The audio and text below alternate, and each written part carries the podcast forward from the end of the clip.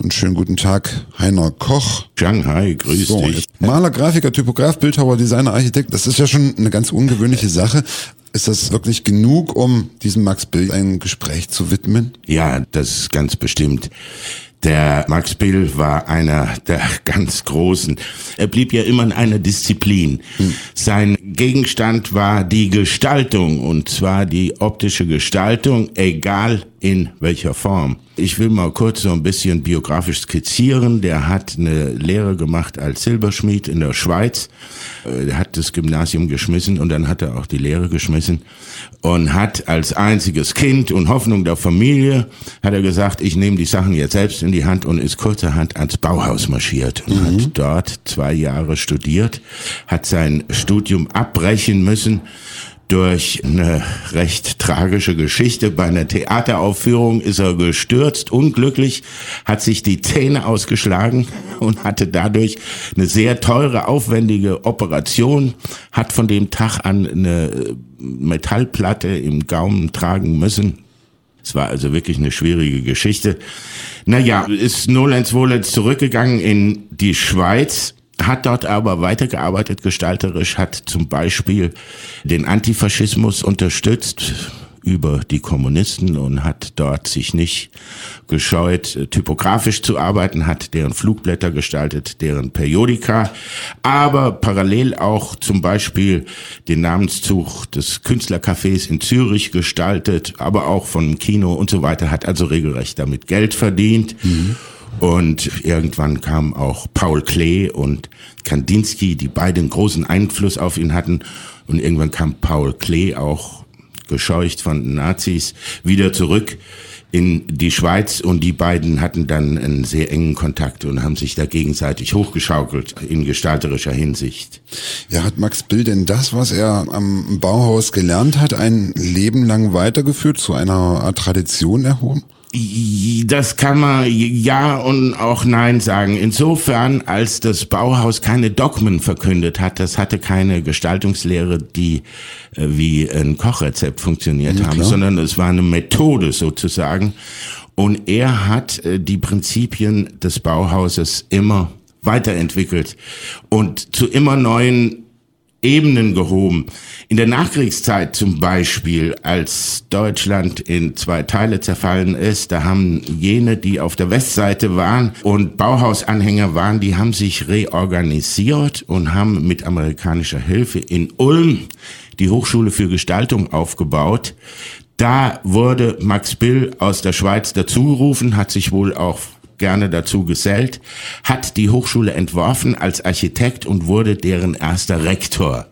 Damals waren die Verhältnisse noch relativ ärmlich. Da bekam man nicht eine voll ausgestattete Schule. Von daher mussten die Studenten auch noch selbst für die Innenausstattung aufkommen. Und er hat damals mit den Studenten zusammen entwickelt den sogenannten Ulmer Stuhl, einen völlig reduzierten Stuhl, der bestand aus drei Brettern, die wurden U-förmig miteinander verbunden, zimmermannsmäßig verzahnt. Und äh, ein kurzes Stück äh, in der Mitte und zwei äh, lange.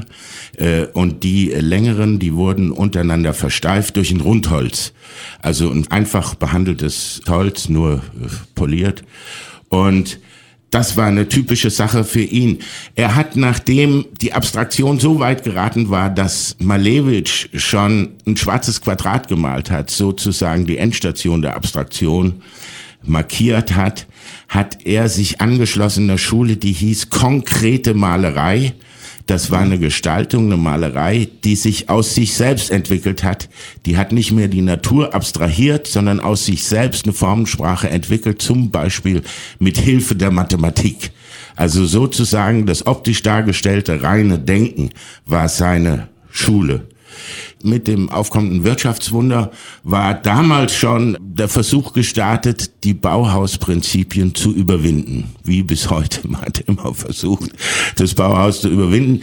Und im Rahmen dessen war er schlicht eingeschnappt und hat das verlassen. Aber die Ulmer Schule, die war sehr maßgebend. Otto Eicher kommt von daher, Dieter Rams, alle großen Designer äh, kommen von da, äh, muss ich einschränken, die Ulmer Schule war vor allen Dingen maßgebend im Design, weniger in der Architektur und Baukunst. Wenn man sich an Namen nicht erinnert mit den Werken von verschiedenen Leuten, da hat man ja doch ein Bild vor Augen. Das geht dann bei Schriftstellern oder bei Musikern so. Beim Max Bill vielleicht ebenso. Welches sind denn seine bekanntesten Werke? So gegensätzliche Sachen wie dieser Ulmer Stuhl, aber genauso auch das Hochschulgebäude, was äh, sehr bescheiden ist auf der einen Seite und dadurch besonders beispielhaft. Er hat mit wenig Architektur eine sehr hohe Qualität geschaffen und hat das hervorragend in die Landschaft eingepasst.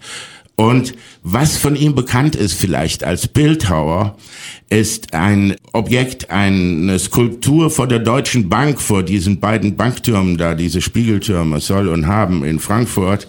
Da steht eine Plastik von ihm, die heißt Kontinuität, das ist ein Möbiusstreifen das ging jetzt zu weit, das zu erklären. Er hat dann später auch einen Lehrstuhl übernommen in Hamburg, einen Lehrstuhl für Umweltgestaltung und sagt dazu, selbstverständlich war der Umweltschutz sein Hauptgegenstand, aber er wollte darüber hinaus die Umwelt nicht nur schützen, sondern auch gestalten. Naja, Max Bill ist vielleicht einer der prominentesten Weiterführer des Bauhauses, der keine Ambitionen entwickelt hat, das Bauhaus zu überwinden, sondern in seiner Methodik die Bauhausprinzipien erhalten hat.